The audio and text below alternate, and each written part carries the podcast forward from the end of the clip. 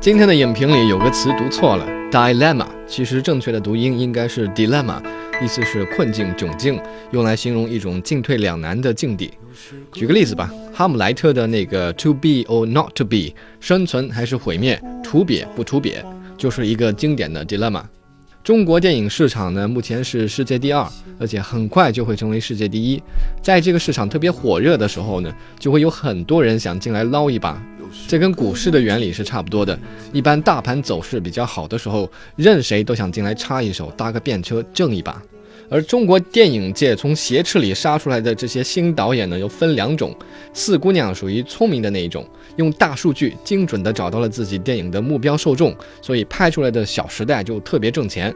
如果你觉得不好看，对不起，你根本就不是人家的目标受众。而陈思诚呢，就属于另外一种，他争取票房的方式是：哎，我拍一个适合各年龄段的心灵鸡汤。于是我们就看到了五个跟爱情稍稍沾一点点边的小故事。又是个拥挤的北京，又是那无处安放漂泊的心情。China's huge market potential has encouraged many novice directors to join the film rush. These fledgling newcomers fall into two categories. Smart ones like author and businessman Guo Jingming, who use modern information technology to pinpoint their target audience and the others who waste no time on the trivial but design their products to target people of all age groups. 有些人，就算你跟他们认识一辈子，也觉得不会发生什么事；而有的人，你只看了他一眼，就觉着会是一辈子。 Chen Sicheng obviously belongs to the second category. His chick flick, Beijing Love Story, bears the same name as his popular TV series from 2012, but includes five incongruent stories about the least romantic aspects of love that could happen in any place outside Beijing. Chen himself and new wife Tong Liya lead the first story as two mismatched lovers whose relationship is put to test against an uncompromising mother in law and a seductive ex boyfriend.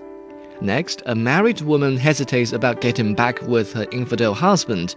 A middle aged couple seeks to renew their passion.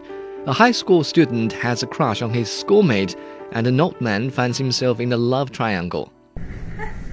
你们，你们是想证明你们家这个老男人有多优秀呢，或者是想证明我这种单身的老女人有多可怜呢 ？each of the stories depicts a love related dilemma that could get the viewers brooding for a while. However, the director allows very little time for such brain activity as he sweeps past the stories like a storm on a Gobi desert. 要不是我这样的安排，你想想看，你有多久没吃过像刚刚这样的干柴烈火了？还不是切不入口？你以为我是为我自己啊？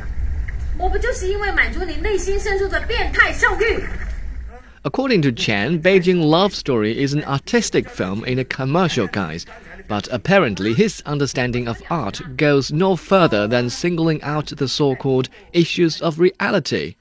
I know that some contemporary Chinese people are obsessed with the realistic aspect of things, but I've always hated that notion because the word is so often abused by people to justify their low taste and lack of imagination.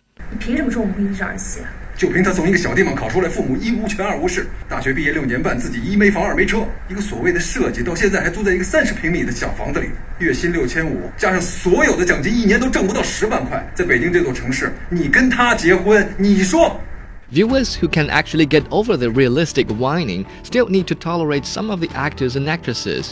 Notably, the quality of acting corresponds with the age of the characters. The veterans, led by Siqin Gaowa and Wang Qingxiang, are the most memorable, while the younger ones, including the director and wife, still need much weathering.